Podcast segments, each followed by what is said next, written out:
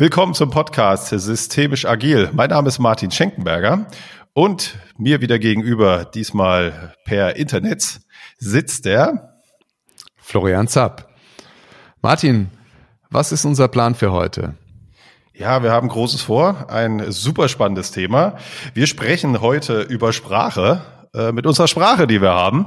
Und äh, eingeladen haben wir heute den Robert Kreinig. Wir sprechen heute über Sprache, indem wir Sprache sprechen. Willkommen, Robert. Ähm, wo bist du denn da gerade? Ich, ja. ich befinde mich natürlich auch mit euch via Internet verbunden und bin in meinem Homeoffice-Büro, von dem ich gerade den Großteil meines Berufsalltags verbringe. Auf das Thema Sprache sind wir beide gekommen, Robert. Ne? Wir haben nämlich eine Ausbildung gemacht ja. zum systemischen Organisationsentwickler. Und da saßen wir so nebeneinander und sind äh, wie auch immer auf das Thema gekommen. Wow, so ein, das Thema Sprache in einem Podcast. Ähm, mit einzubringen. Das ist echt ein spannendes Thema. Erst konnte ich mir gar nicht vorstellen, äh, wie wir, wie wir das bewältigen können. Aber jetzt haben wir einen Plan geschmiedet, wie es gelingen kann. Und äh, du bist natürlich auch prädestiniert äh, für das Thema. Was hattest du denn mit dem Thema Sprache zu tun bis jetzt? Warum sprechen wir darüber? Naja gut, es geht einerseits darum, dass wir als Menschen permanent irgendwie in Bedeutungsräumen stattfinden. Sprache ist dazu ein ganz wunderbares Mittel, um Bedeutung herzustellen, um Bilder herzustellen. Wenn ich Rahmenbedingungen sprachlich eingrenze, dann gebe ich etwas vor, worüber mein Gegenüber denken könnte. So, das ist erstmal grundsätzlich. Dann haben wir uns ja aber auch darüber unterhalten, was es in unseren äh, Kontexten bedeutet, wenn wir mit Menschen systemisch beispielsweise sprechen. Ne? Wenn wir systemisch denken mit Menschen, ist Sprache ja was ganz Wichtiges. In Coaching-Prozessen, in Organisationen und so weiter. Und da hast du ja, ich kann mich erinnern an diese Situation, wir haben so geredet, ja, und da habe ich so gemeint, Mensch, natürlich ist das wichtig, Sprache im Coaching-Prozess. Das ist der Einstieg gewesen. Mhm, ganz genau. Wo ich mit meiner Frage auch noch hin wollte, Robert, äh, du hast promoviert und da bei deiner Arbeit war auch Sprache ein Thema, richtig? Ja. Also mein Thema war in der Dissertation Körperinszenierungen vom Theater zum Cyberspace, Körperinszenierung zwischen Selbst und Algorithmus. So, das hört sich jetzt super komplex an, ist teilweise auch komplex, aber worum geht es darin? Es geht darum tatsächlich um diese besondere Zeiten, der wir leben, in dieser Digitalisierung, dass es in diesem Bereich zu einer Symbolverschiebung kommt. Ähm, weil so wie wir jetzt gerade sprechen, unsere Sprache, die wir audiovisuell auch über den Monitor und über die Mikrofone hier transferieren, da ist eine ganz andere Sprachdimension und Bedeutungsdimension noch zwischengeschaltet, damit das jetzt aufgenommen werden kann, ist ein binärer Code im Hintergrund, der diese Sprache anders bündelt, anders übersetzt, durch einen Zwischenschritt und dann über den, für den Empfänger wieder in diese Sprache der Menschen wieder übersetzt. Also diese ganz unsichtbare Sprachebene, die jetzt hier via Internet blitzschnell durch die Leitungen schießt, die ist gerade unsichtbar, aber die macht was mit uns. Also wenn ihr wollt, können wir darüber sprechen, aber ich glaube, dass wir den Rahmen sprengen.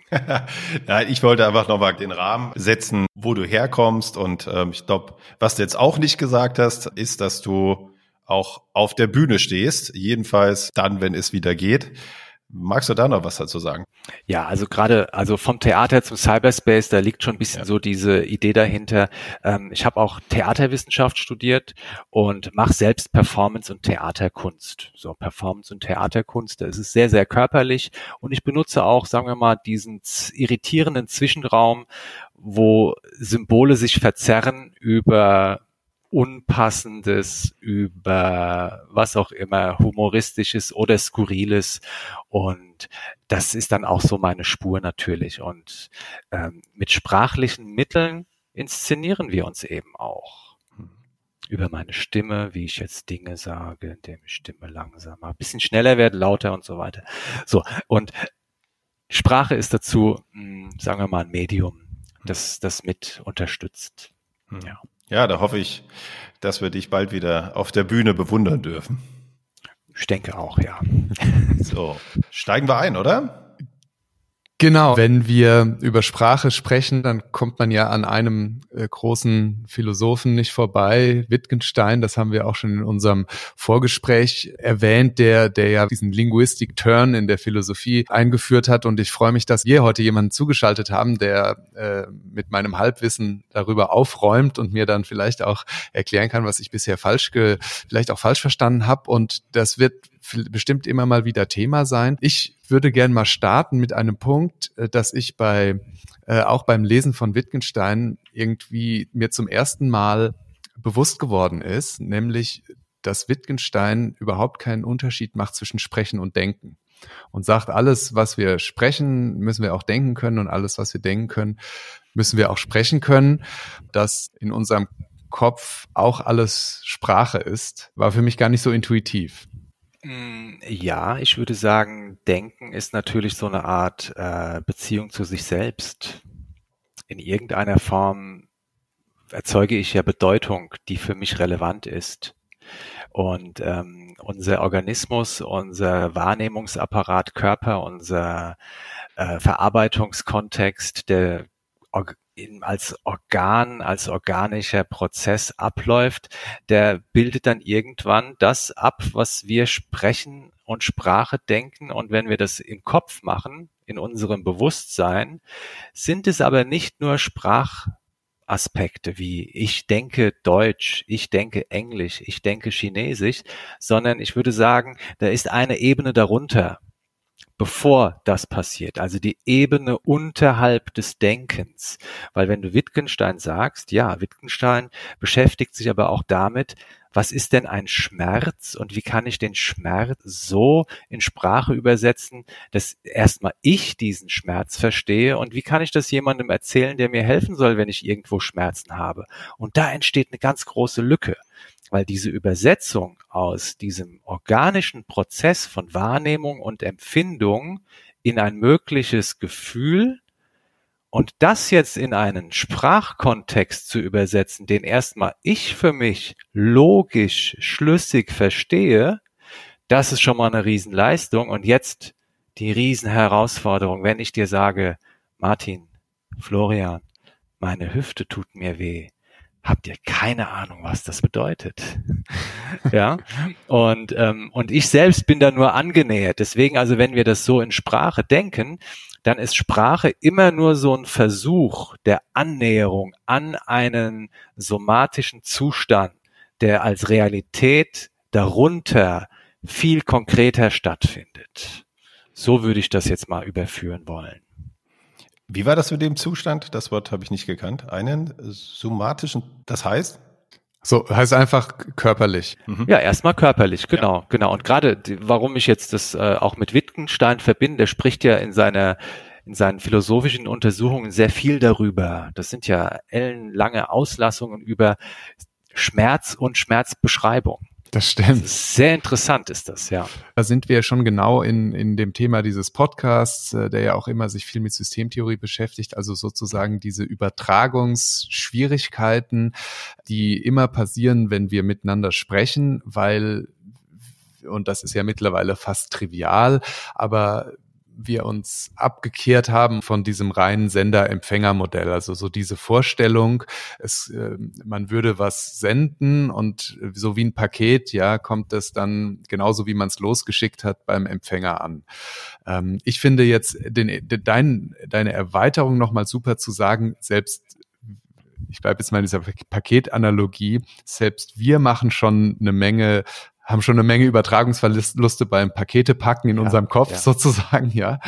Und dann wird's ja noch schlimmer. Also wenn ich vielleicht so mit mir noch einigermaßen einig sein kann, wenn wir dann ähm, uns mit, mit Sprache verständigen, dann ist ja Missverständnis eigentlich eher die, die, die Regel als die Ausnahme. Ja, ja, ich würde es sagen wir mal, wenn wir jetzt systemisch sind, ich würde es gerne reframen wollen. Ne? also ich würde nicht sagen, es ist ein Missverständnis, sondern es ist ähm, die Realität. Es, das, also dieser Zustand des Fehlens, das Fehl, also dieser Zustand, ähm, dass wir begreifen, dass das ein Stück weit normal ist, wenn man den Begriff normal hm. verwenden mhm. Könnte jetzt in diesem Zusammenhang. Aber dass das eine Zustandsbedingung ist, mit der wir alle umgehen können, umgehen können sollten. Und äh, das hat was mit Toleranz zu tun. Also ich kann nicht voraussetzen, dass das, was ich sage, in meinem Gegenüber verstanden wird. Und das ist schon mal eine sehr, sehr große äh, Herausforderung für viele Menschen, weil viele Menschen sagen, Mensch, ich habe das doch ganz klar gesagt. Das mag sein, dass du das für dich klar gesagt hast, aber ob ich das so verstehe, das sei, das kannst du nicht wissen. Und äh, dieses Nichtwissen das ist eigentlich diese große Ressource, sich auch mal locker zu machen und zu sagen, okay, das ist erstmal nur ein Impuls und ich sehe jetzt, wie mein Gegenüber reagiert auf diesen Impuls, um diesen kommunikativen Prozess jetzt weiterführen zu können. Wie geht es weiter? Und da sind wir nicht nur in dieser, auf dieser äh, sprachsprachlichen Ebene, wo es um Worte geht, sondern auch um Körpersprache, Mimik, Gestik, Atem. Ich finde, Atem ist was sehr Wichtiges. Also wenn wir den anderen atmen sehen oder hören sogar, dann können wir, ist das ein sehr, sehr starkes Zeichen. Wie geht die Person mit meiner Information um? Ja, das stimmt. Trotzdem ist ja eine Vielzahl von, von Schwierigkeiten, die, da muss man ja nicht mal ins berufliche Leben gehen, die wir so äh, auch, auch in Alltagsbeziehungen haben, genau weil wir das vergessen und eben doch davon ausgehen, dass das, was wir sagen wollten, auch genauso beim Gegenüber ankam. Und eine Vielzahl von, von, von Streit und Zwist entsteht ja genau dadurch. Ja. Unbedingt, unbedingt. Und ich meine, natürlich kann man jetzt nicht als äh, super meta-reflexive Person permanent in jeder Situation äh, genau so agieren. Das geht gar nicht. Und das hat aber immer etwas mit Beziehungen zu tun, natürlich also in welchen Kontexten finde ich als der und der statt und was bedeutet das und ähm, was handeln wir gerade aus? Also wie weit können wir unser gegenseitiges Unverständnis auf die Spitze treiben, ohne dass es uns schadet? Hm. So. Und wenn aber an irgendeiner Stelle ein Schaden entsteht, wunderbar. Das ist ganz toll. Das ist super. Da kann man doch zusammen auf die Metaebene gehen und dann mal sehen, okay, welche Sprachmuster haben wir hier gerade, die uns dorthin gebracht haben. Und zugegebenermaßen ganz selten passiert es beim Bäcker. Aber es hat etwas mit Beziehungsdichte in diesem Zusammenhang auch zu tun. Die Beziehungsdichte und äh, berufliche Beziehungen, Erwartungen, Ziele, Kontexte, familiäre Beziehungen, Erwartungen, Kontexte, Ganz klar. Und da geht es dann darum, wenn du sagst Streit, da sind dann Emotionalisierungsgrade enthalten und da hat es dann etwas damit zu tun, okay, wie fühle ich mich, was ist mein Bedürfnis? Und das ist aber, denke ich, ob es jetzt beruflich oder familiär ist, ein wichtiges Thema. Da sprichst du ja einen, Punkt an, der uns zu einem weiteren wichtigen Aspekt von Sprache führt, nämlich du hast jetzt gerade so schön gesagt, es ist erstmal ein Impuls und dann gucken wir mal, was löst er bei dem anderen aus. Der zweite große Block, den wir uns ja so vorgenommen haben, war die Frage, wie hängt denn jetzt eigentlich Sprache so mit einer wie auch immer gearteten Wirklichkeit zusammen. Und jetzt gibt es ja in unserem Leben auch durchaus Kontexte, wo, wo der Erfolg von Kommunikation davon abhängt, dass wir uns irgendwie nicht nur darüber äh, aus, unterhalten, wie wir uns missverstehen, sondern dass es wichtig ist, dass ich heute um 15.30 Uhr meine Tochter aus der Kita abhole, wenn mir das meine Frau sagt und ich das schon auch irgendwie so, so verstehe, wie sie das meint. Und das heißt, irgendwie muss ja Sprache doch noch einen Bezug haben zu dem, was wir alle wie auch immer so als Welt wahrnehmen, damit wir irgendwie weiterkommen. Weil wenn wir alle nur noch darüber reden, wie wir uns verstehen oder nicht verstehen oder so, dann holt halt niemand heute unsere Tochter ab. Ja, ja, ganz klar. Ähm, schöner Hinweis. Das ist ja so dieser berühmte Begriff äh, einerseits der Sphäre der Konsensfiktionen, von Luhmann hat den, glaube ich, geprägt, ne, der dann sagt, äh, wir reden über Liebe, jeder meint aber was anderes. So, ja, was meinst du denn mit Liebe? Oh, das meinst du, Mensch, das ja, hätte ich ja nie gedacht, aber diese Fiktion darüber, ein Konsens zu haben, das ist eine Ebene. Wenn wir aber jetzt darüber reden, äh, wo wir strukturell zeiträumlich eingebunden sind, das kann ja Sprache eigentlich auch sehr gut abbilden. Wenn du sagst, Ort und Zeit zu beschreiben, um eine gemeinsame Handlung zu vollziehen, etwas Planvolles zu machen. Wunderbar. Sprache. Total super. Also diese Struktur abzubilden von Raum und Zeit, in der wir uns begegnen und darin Beziehungen organisieren oder Handlungen oder Interakte, Skripte sich bestätigen, Skripte und Narrative, wie auch immer Erzählungen drin eingelagert sind, wie ein Archiv. Ganz toll. Total gut, natürlich, das funktioniert. Aber es sind zwei Sphären. Das sollte dann ein Stück weit differenziert werden. Und ist dann sozusagen ein Grund für Streit äh, oder für, für Missverständnis oder wie auch immer, wenn man genau diese Sphären vielleicht verwechselt und denkt, man könne über Emotionen oder über andere Dinge so reden wie über Uhrzeiten? Ja, das glaube ich, äh, ist darin so angelegt, dass das dann verschwimmt, dass diese Differenzierung nicht mehr stattfindet. Dass, äh, wenn ich über Liebe spreche, das soll dann bitte genauso exakt verstanden werden wie 15.30 Uhr in Frankfurt in der so und so Straße. Nein, das geht nicht. das ist äh, eben diese äh, Spannung, die darin entsteht. Welche Rolle spielt denn da der gemeinsame Code, auf den wir uns einigen? Ja, das ist ein wichtiger Code. Ja, wir, äh, diese Codierung, über die wir hier gerade sprechen, das ist äh, weitläufig verstanden als deutsche Sprache. Hm. Und das ist eine Codierung, ganz klar. Ja, wenn wir jetzt in einer anderen Sprache sprechen, ist das eine andere Codierung. Und das Spannende daran ist ja, dass verschiedene Sprachen unterschiedliche äh, Sprachbilder und Metaphern benutzen. Hm. Und das ist ja eine kulturelle Differenzierung und Prägung und ja, äh, Entwicklung auch, die da drin steckt. Ich würde sogar noch einen Schritt weitergehen oder ist sogar ein Stück enger ziehen. Man spricht ja auch von äh, Kultur in Unternehmen und äh, Kultur ja, entsteht ja, ja, wahrscheinlich auch über Sprache und ähm, oftmals wird ja dann äh, zitiert, ja, ich musste erst mal die Sprache lernen, die in dem Unternehmen gesprochen wird. Obwohl es Deutsch ist, äh, das Unternehmen vielleicht in Frankfurt ist, äh, quasi hier im Rhein-Main-Gebiet, in dem wir leben, trotzdem muss man da erstmal die Sprache kennenlernen.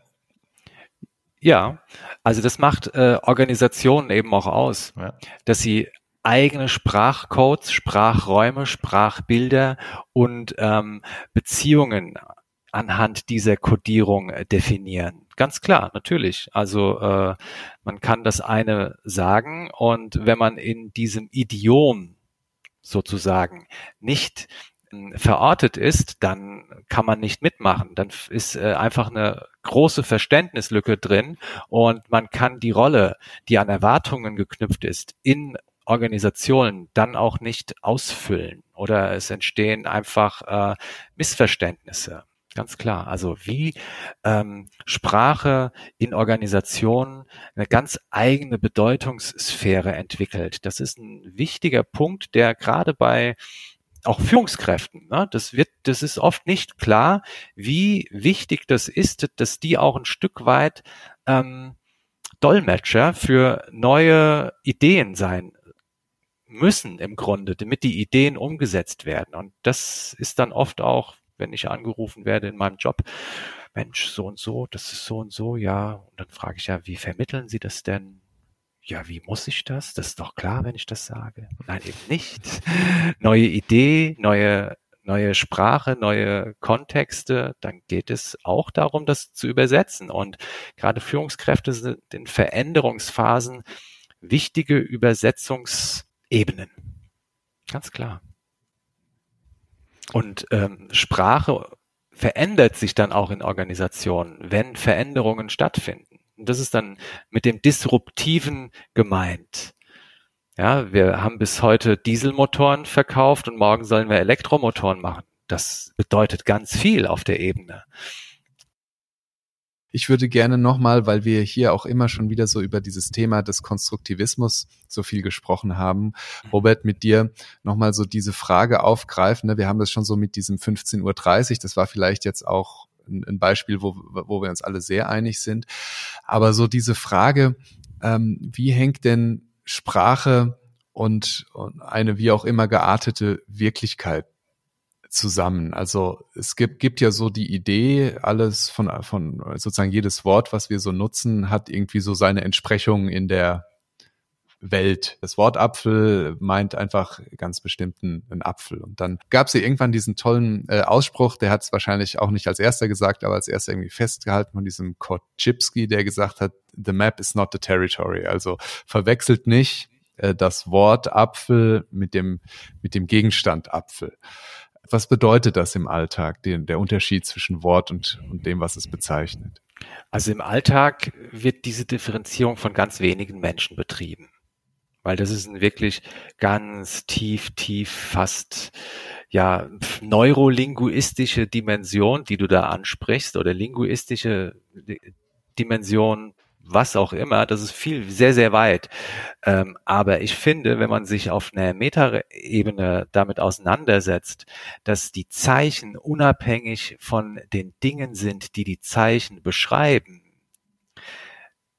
das ist ein großer Schritt finde ich, um einfach diese Eigendynamik von Zeichen, Sprache zu verstehen, dass das wandert, dass das in Wanderschaft begriffen ist und dass es an, an Gefüge andocken kann.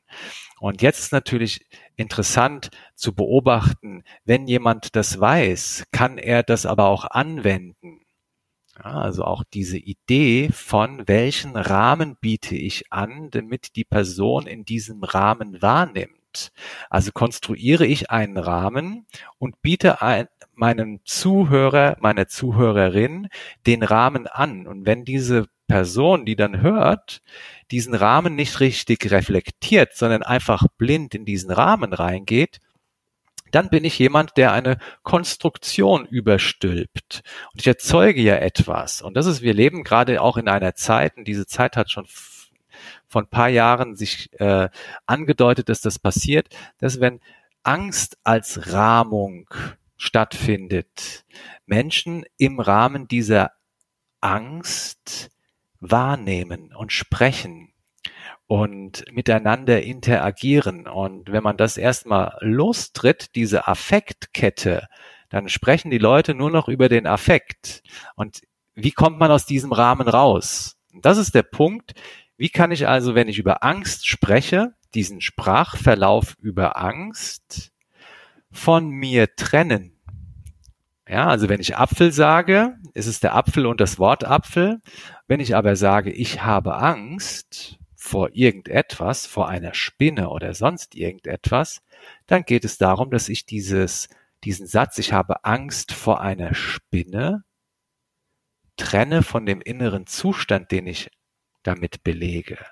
Und das ist dann so der Punkt, wo man sich von den Zeichen emanzipieren kann.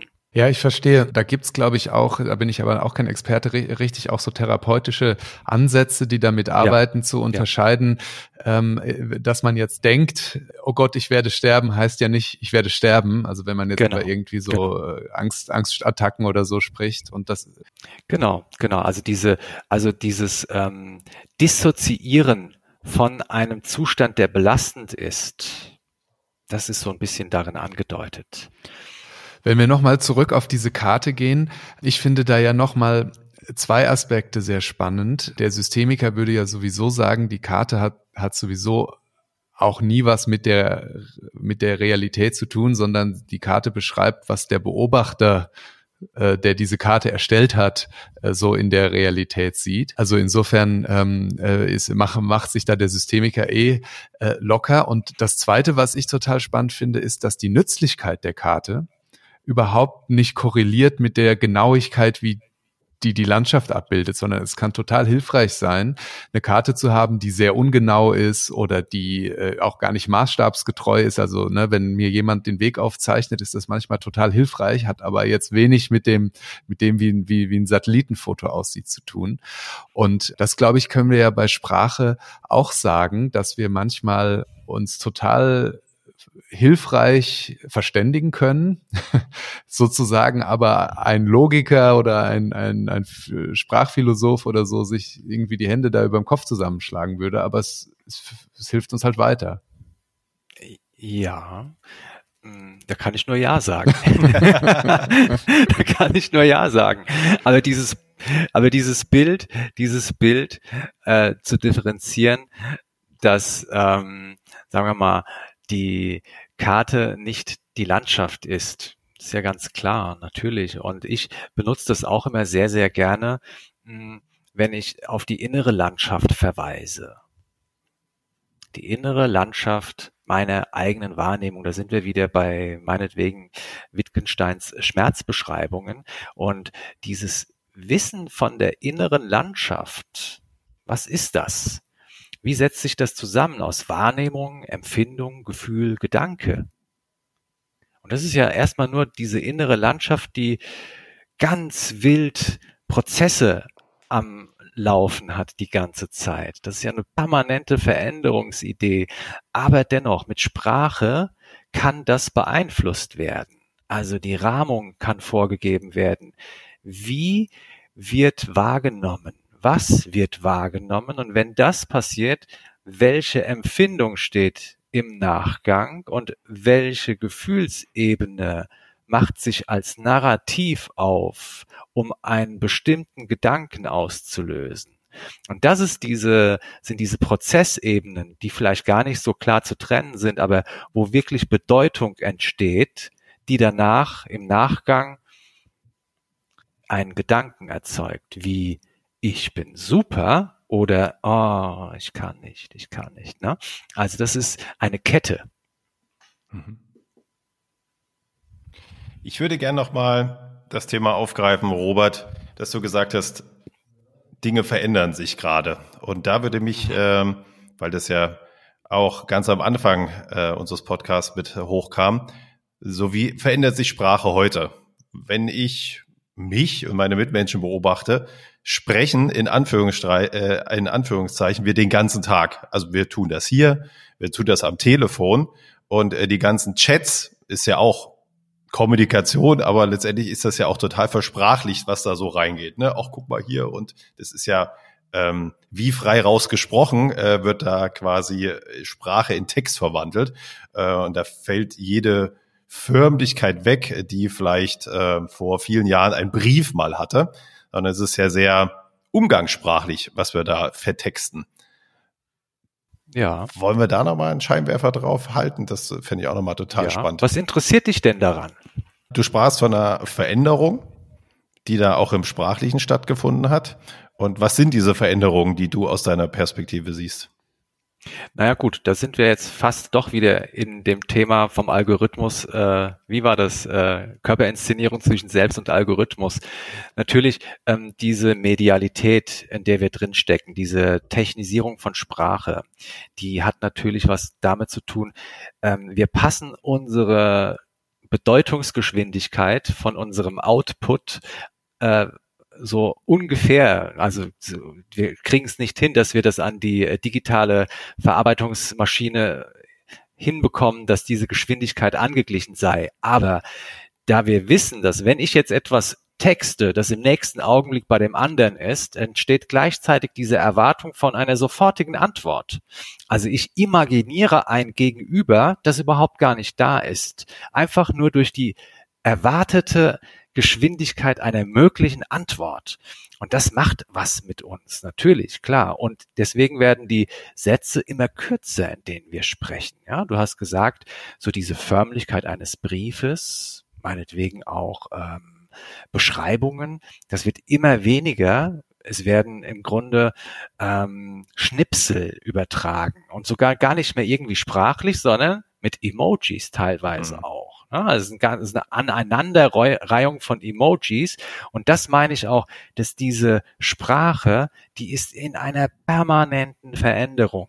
Also diese Veränderung findet über die Zeichen, die beweglich sind, über neue Codierungen, neue Zeichen, die entstehen. Ich finde es ja aber absolut spannend, dass diese Emojis im Grunde wieder sie diese Hinwendung zu Hieroglyphen sind, zu dieser Bebilderung der Sprache, also dieses Zurückgehen aus dem Alphabet in diese Bilder hinein. Ja, das passiert aber gerade und, und es entstehen natürlich sehr viele Affekte dadurch. Also man kann mit äh, dieser beschleunigten Medialität, mit diesen beschleunigten Medien und dieser beschleunigten Sprache innerhalb dieser Medien passiert eben sehr, sehr viel, dass, sagen wir mal, hm, Gefühle, Affekte ausgelöst werden, indem irgendetwas Hässliches über irgendwen gesagt wird. Und wir Menschen sind schon ein bisschen seltsam, dass wir auf, ähm, dass wir schlechten Gefühlen sehr, sehr viel Energie beimessen und darauf anspringen. Und das ist dann wie eine Lawine, die sich potenziert, potenziert, potenziert. Und ähm, die Auswirkungen dessen, die erleben wir. Mhm. Also ich finde, das haben wir in vier Jahren Trump äh, echt heftig erlebt, was da passiert ist, wie machtvoll das ist. Und das hat was mit Technisierung auch zu tun. Und dass Menschen im Grunde, wenn sie Bedeutung erzeugen, anders sind als die technischen Apparate, mit denen das passiert. Das muss uns bewusst sein. Und äh, das kriegen wir aber in der, im Gebrauch dieser Technik oft nicht zusammen. Hm. Deswegen wird irgendetwas gesagt, irgendetwas äh, per Text in zwei Zeilen rübergeschossen und wie das, ob das beleidigt oder wie, äh, ob das kränkend ist oder beleidigend, das kriegen wir nicht mehr mit, weil uns diese Resonanz der Mimik des Körpers, das Gefühl, das fehlt uns. Mhm. Das ist abgeschnitten. Mhm. Um das auszuschließen, probieren wir über diese Emojis zu sagen, klingt vielleicht streng, ist total kurz, aber ein Smiley hin dran. Und erst dann genau, gebe ich dem genau. Ganzen den richtigen Spin. Genau, genau. Dass es nicht, bitte nicht missverständlich ist, kriegst du ein Smiley. Ja. So, ja. ja. Und wenn man sich dann mal verdrückt, da kommt ja immer dann diese, diese Emojis, die man oft benutzt, und wenn man dann mal daneben äh, drückt, dann kommen manchmal sehr schräge Botschaften raus, wenn dann so ein völlig ja. unpassendes Emoji dabei ist. Also äh, genau. und, und ähm, das stimmt, das ist eigentlich so eine ganz neue Dimension. Das wäre ja so, als wenn man, als wenn man permanent, wenn man sprechen würde, danach oder davor kurz vorwegschicken würde, das meine ich jetzt äh, lustig, Achtung, jetzt kommt ein Witz. So. Genau, genau, genau. Und vielleicht gibt's dann irgendwie in 3000 Jahren äh, Forscher, die dann über ausgedruckten äh, oder was man dann auch immer später tut, WhatsApp-Nachrichten äh, brüten und dann Experten, die sagen, ja, dieses Symbol, das könnte das bedeuten, aber die haben das damals im deutschen Raum auch für das und das benutzt und äh, ja. wie so bei ägyptischen ja. Hieroglyphen, ja. Ja, äh, ich finde es spannend, dass du sagst, in 3000 Jahren. Hm, da gibt es ein ganz äh, spannenden Forschungsbereich, nämlich die Atomsemiotik. Äh, wir haben ja im 20. Jahrhundert äh, die Atomkraft als Energiequelle gewonnen.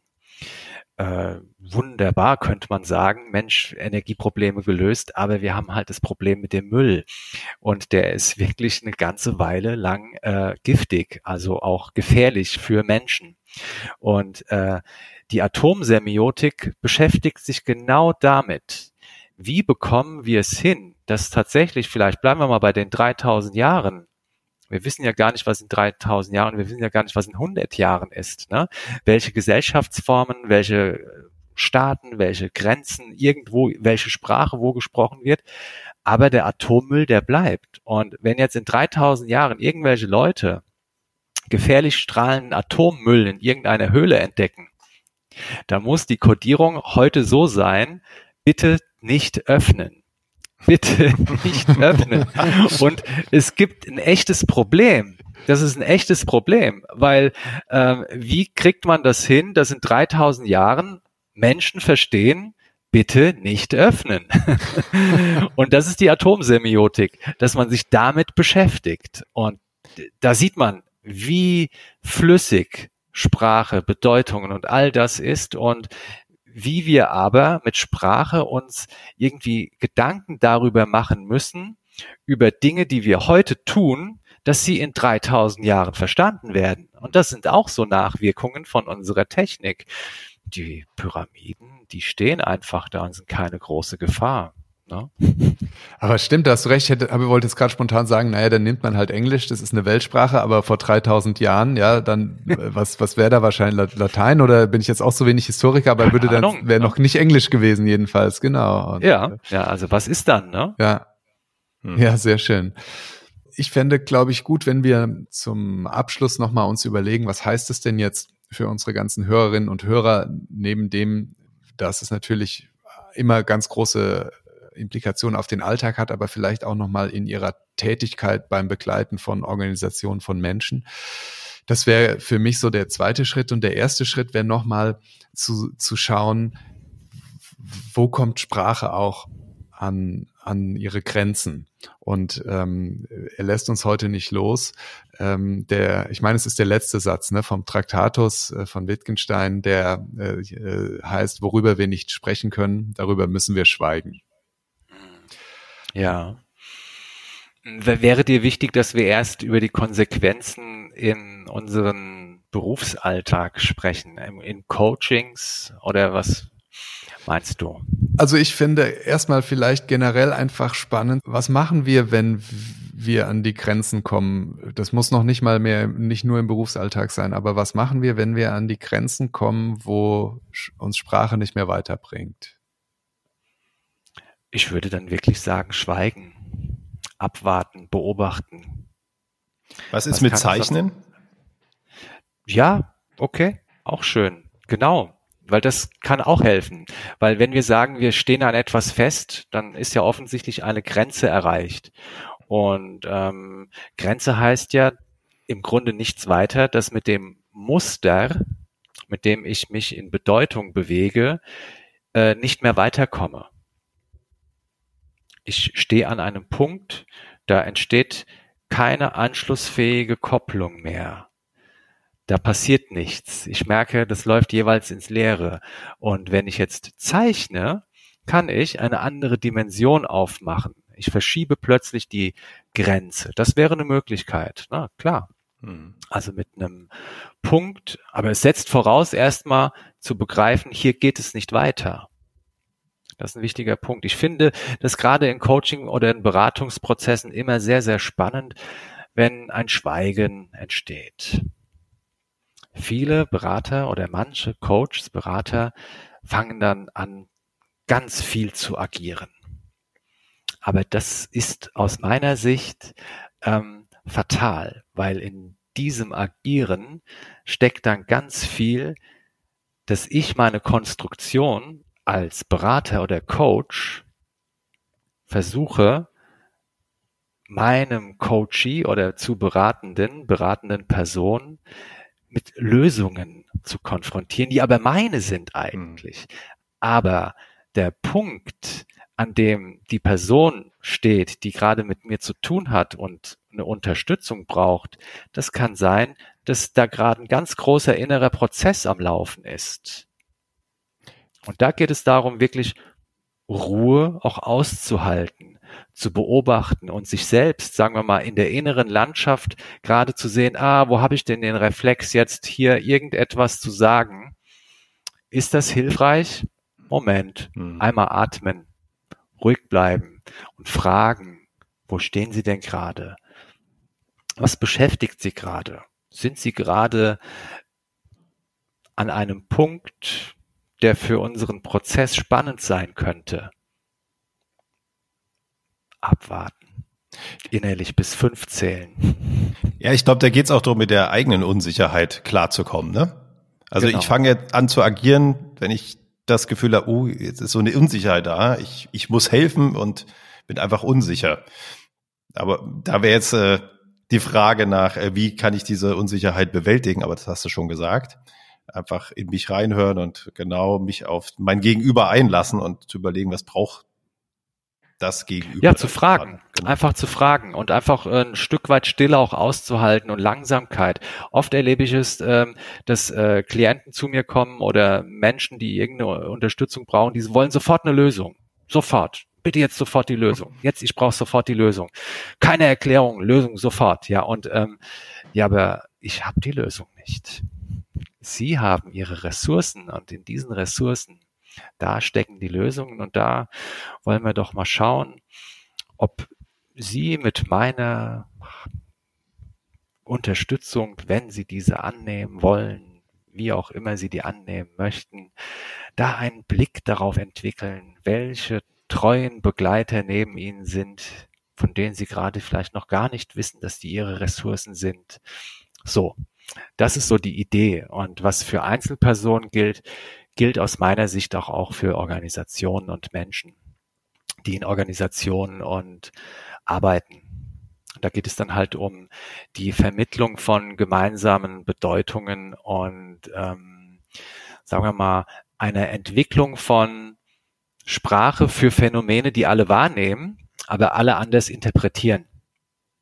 Mhm. Und wenn die äh, verschiedenen Positionen ähm, eine Sprache finden, um über die wahrgenommenen Phänomene zu sprechen, dann hat die Organisation eine Metaebene erreicht, um mit den Zuständen, die alle erleben, irgendwie in eine andere Idee zu überführen, in eine mögliche Ressource, Lösung, wie auch immer. Hm.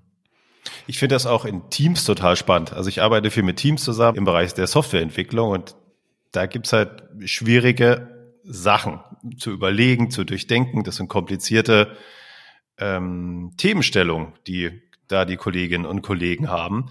Und da passiert es allzu oft, gerade jetzt, äh, wir arbeiten ja nur remote, dass da eine Frage gestellt wird und dann auch sehr schnell eine Antwort erwartet wird, wo ich als Coach, Schrägstrich Scrum Master, äh, immer wieder reingehen muss und sage, jetzt gib denen doch mal ein bisschen Zeit nachzudenken. Und äh, wir müssen auch da lernen, aber mal kurz Ruhe auszuhalten äh, damit sich die Gedanken sortieren können, damit nicht irgendwas rausbludert. Und dann immer zu sagen, ich denke gerade nach, ist auch anstrengend. Also ich bin da eher dabei, so, lass uns alle mal, genau wie du sagst, Robert, vielleicht mal von fünf runterzählen und dann nachfragen, aber mal ganz kurz Gedanken sortieren lassen.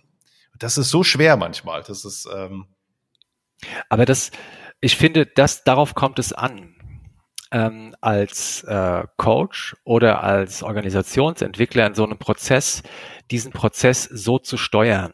Also hier das Tempo rauszunehmen, wo es notwendig gerade ist. Also äh, ich meine, ich bin mehr oder weniger nur so der Prozessbegleiter, Prozesssteuerer so ein bisschen, ne, wenn ich den Auftrag habe. Ähm, aber wenn ich aber das aus meiner, ich habe ja den Luxus in der Metaposition zu sein. Das haben die anderen ja nicht. Die stecken ja gerade in so einem phänomenalen Kreisel, der total dynamisiert ist. Und das habe ich ja nicht. Mensch, das ist ja total super für mich. Ich bin ja der Gast, der den Luxus hat, ich schau mal jetzt da drauf, ich habe die Metaposition. Aber ich kann aus dieser Metaposition ja Feedbacks geben. Und diese Feedbacks, die sind, sagen wir mal, dann die Idee zum Perspektivwechsel. Hm. Zum möglichen Perspektivwechsel. Und diese Perspektive, die schlummert in den Leuten schon drin. Ich habe da noch darüber hinaus äh, so einen Punkt, aber den werden wir nicht auflösen können. Wenn wir jetzt so über diese Pausen, und ich bin da voll bei euch, das ist un unglaublich schwer auszuhalten für denjenigen, der coacht oder berät, der derjenige, der nachdenkt, empfindet das oft gar nicht unangenehm, weil man denkt, man hat jetzt irgendwie eine Lücke und die muss man füllen. Aber ich frage mich, gibt es nicht vielleicht sogar, also wirklich Grenzen, wo man einfach gar nicht mehr drüber sprechen kann. Weil wenn wir jetzt sagen, wir machen eine Pause und dann geht's weiter, dann sind wir ja wieder im, im Sprachmedium. Ja, aber sozusagen gibt es nicht wirklich auch Bereiche, wo die wir mit Sprache dann einfach gar nicht mehr lösen können und wo man dann eher vielleicht sogar sich darauf einigen muss. Und das muss jetzt nicht nur was total tief irgendwie traumatisches sein, aber auch in Teams, wo man einfach sagt, also das können wir vielleicht über Sprache nicht lösen. La ja, Lass uns aufhören, ja. darüber zu reden, ja. Ja, ja. Also wir sind uns darüber einig, dass wir uneinig sind. Ja, und dass Dann wir zumindest es nicht, nicht auf der sprachlichen Ebene jetzt hinkriegen, ja. Ja, wir kriegen es jetzt gerade nicht hin. Das hat da eben was damit zu tun. Dann ist auch das wieder, was wir ganz am Anfang gesagt haben. Einfach diese Lücke aushalten zu können und nicht in diese Lücke permanent irgendetwas reinzuschütten, im Wissen, eigentlich je mehr ich reinschütte, desto weniger wird die Lücke geschlossen. Das ist das Paradoxe daran. Ne? Und wir bekommen es nicht hin. Diese Lücke ist da. Dann geht es auch darum, wirklich auch aus diesem Leistungs- und Anspruchsdenken zurückzugehen und zu sagen, okay, wir akzeptieren, das ist jetzt die Realität. Das ist jetzt gerade die Realität von uns, unserer Beziehung, unserer Kontexte unseres Gefüges, wie auch immer. Und wir schauen mal, wie wir damit umgehen, wenn das jetzt eine Weile so ist. Und schauen. Genau, und dass genau. man dann eben nicht sagt, ne, wir haben jetzt schon zehnmal drüber geredet, das hat nichts gebracht, äh, wir müssen trinken, elftes Mal äh, drüber sprechen. Genau, genau, genau, sondern dass dann einfach mal dieser Lücke auch ein Stück weit ähm, Vertrauen geschenkt wird, im Sinne von, wir schauen mal, wo sich das hinentwickelt. Es kann ja auch eine gesunde Eskalation bedeuten. Ja, es kann ja auch sein, dass diese Lücke ein Tabu äh, schützt. Und solange dieses Tabu nicht an die Oberfläche kommt, bleiben die Muster drumherum permanent so, dass sie dieses Tabu, so, und wenn jetzt aber die Idee da ist, okay, wir akzeptieren jetzt mal diese Lücke, dann ist das schon mal eine starke Irritation. Wir akzeptieren diese Lücke und fangen nicht an, permanent etwas reinzuschütten und dann mal sehen, was passiert. Vielleicht eine gesunde Eskalation, dass etwas hochkommt, das Tabu plötzlich über die Gefühlsebene in eine Aktion, in eine Handlung übergeführt wird. Etwas wird anders sein und dieses andere, das ist doch super spannend. Ja, lasst uns doch vielleicht zum, zum Ende hin jetzt nochmal überlegen. Wir haben jetzt wirklich einen ganz großen Schwenk durch, durch ganz viele verschiedene Themenbereiche zu Sprache gemacht. Jetzt bin ich Organisationsentwickler, Scrum Master, wie auch immer. Was sind so die, die Punkte, die wir von heute, die irgendwie mitnehmen können. Können wir jetzt nochmal irgendwie zusammen überlegen. Also ich hatte so am Anfang gleich so diesen Punkt, Robert, das hast du so schön dargestellt mit diesen Schwierigkeiten der, der Übersetzung von, von dem, was ich fühle oder was, was in mir ist, in meine Worte und dann an den anderen. Also ich glaube, das könnte ja so ein ganz großes Learning sein, da, sich da immer mal bewusst zu sein, was ich sagen will oder was andere sagen wollen, kommt nicht immer so an, wie das die Intention ist. Also in dem Kontext, in dem wir uns bewegen, als Organisationsberater oder wie auch immer, äh, geht es tatsächlich, und das ist eben dieser, die Systemiker, die uns jetzt heute zuhören, die werden jetzt lachen, Auftragsklärung. Genau. Und das wirklich äh, die Auftragsklärung, wer gibt mir den Auftrag, wofür? Das eben, wenn jemand kommt, Mensch, wunderbar, dass Sie heute hier sind. Ich möchte, dass der Krankenstand bei mir runtergeht. was ist das für ein Auftrag? Ne? Wer will das von mir? Wie soll ich das machen? Also, was ist denn dem vorausgegangen? Das ist eben die Idee, dass wir in unserem Job, wenn wir das so machen, wenn wir wenn uns das klar ist, dass wir diese Sprache, die wir verwenden, über Fragen, über Verständniserzeugung, über Bedeutungsinteresse so anwenden, dass der andere in einen Prozess kommt, in dem er das, was er eigentlich braucht oder sie, dass das erklärt wird. Und über die eigene Erklärung klärt sich dann auch der Auftrag. Und dann werden wir klar. Und das ist oft auch, sage ich mal, hm, so ein reflexhaftes Denken, oh, der Auftrag, Krankenstand senken. Was kann ich da machen als guter Organisationsentwickler? Kann ich das und das und das? Ha, hey Leute, wie soll das gehen? Auftrag. Und das ist der Punkt. Wir sind mit sprachlichen Mitteln ein Stück weit ausgestattet, um unseren Klienten und Kundensystemen äh, die Idee von Metaebene anzubieten. Und das ist unser erster Job, unsere erste Idee oder Funktion, würde ich sagen, dass wir äh, in der Lage sind, eine Metaebene anzubieten, damit die Personen, die Unterstützung brauchen, die Möglichkeit erhalten, auf ihre eigene Situation, auf die Phänomene, die sie umgeben, die sie vielleicht belasten, draufzuschauen. Ja, und vielleicht mit denen zusammen auch diese sozusagen diese diese Rückübersetzung äh, zusammen zu machen, nämlich ja. was meinen die jetzt in deinem Beispiel mit Krankenstand senken? Also was ist da die Idee dahinter? Und dann so vielleicht zusammen sich da was zu nähern. Also das habe ich auch immer wieder dieser Punkt. Ne? Wir wir würden gerne was zum Thema Change Management machen und dann frage ich nach und hinterher kommt ein toller Workshop raus, aber das Wort Change Management fällt nicht einmal, ähm, genau, weil es einfach genau was ganz anderes damit gemeint ist. Und ich glaube, diesen, diesen Punkt immer im Hinterkopf zu haben und zu sagen, lass uns doch nochmal einfach gemeinsam äh, das äh, sozusagen zurückübersetzen, ja, und uns, soweit wir das können, dem zu nähern. Ich finde das eigentlich immer ganz schön zu sagen, Mensch, das finde ich aber spannend, dass Sie Interesse daran haben, den Krankenstand zu senken. Können Sie mir mal erzählen, wie Sie darauf kommen? So, also so einfach diese Selbstbeschreibung anregen. Und in dieser Selbstbeschreibung bin ich dann als Berater, Coach einfach ganz leer, neutral und frage immer weiter nach, weil ich kann nicht wissen, was die Person meint. Ja, ich nehme nochmal das Thema Code mit. Also das habe ich relativ oft. Äh, einfach genau auch nachfragen. Nehmen wir das Wort Krankenstand. Ähm, so, was meinst du denn damit? Ähm, das ist ganz oft. Genau. Oder Change. Change Management, Florian, ne? auch eins unserer Lieblingsthemen. Genau. Äh, da geht es wirklich von IT bis zu Personal. Und jeder versteht was anderes darunter.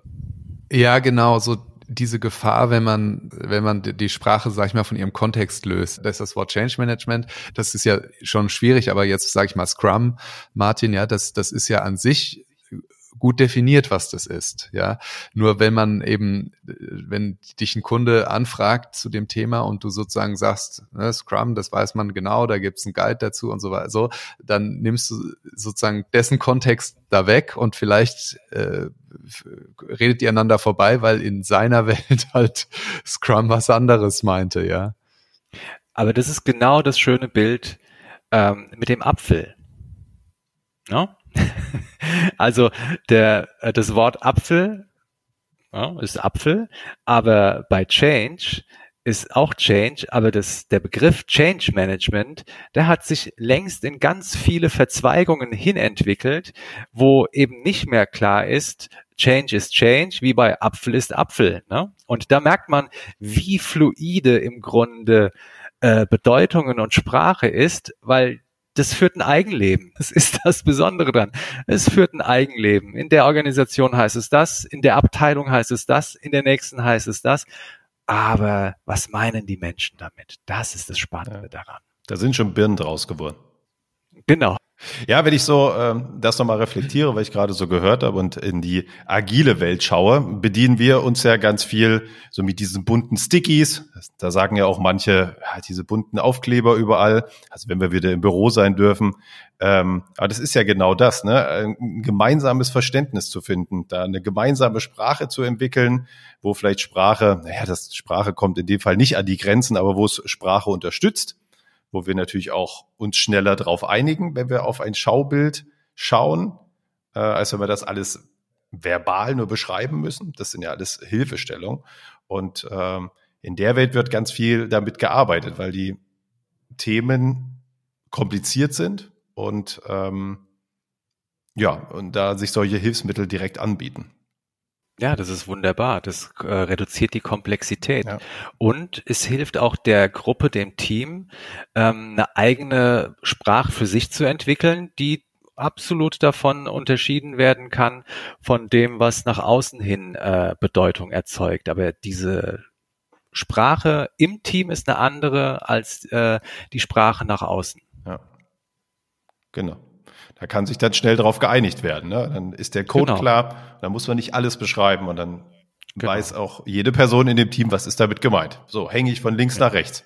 So, alles ja. klar. Damit kann ein Kunde aber nichts anfangen. genau. Ja. Ja, schön. Ja, und das ist wahrscheinlich die, die zum Abschluss, ne, die, diese Herausforderung zu gucken, dass wir immer genug gemeinsame Schnittmengen haben, dass wir uns noch verständigen können. Ja, das, also es mhm. bringt ja nichts, wenn ich überhaupt nicht mehr anschlussfähig bin mit meiner Sprache und trotzdem genug Möglichkeiten haben, eigene Codes zu entwickeln. Mhm. Ja, das ist der Punkt. Das ist schön. Wow. Jetzt haben wir eine Stunde geredet, Leute. ja, prima also es hat mir super viel Spaß gemacht. Also aus dem, wir sitzen nebeneinander, lieber Robert, und hacken eine Idee aus, äh, ist jetzt ein Podcast entstanden, der mir ganz viel Spaß gemacht hat. Vielen Dank, Robert. Hey, ich danke euch, dass ihr mich eingeladen habt und ich so ein tolles Gespräch mit euch hatte. Total super. Danke euch. Danke dir.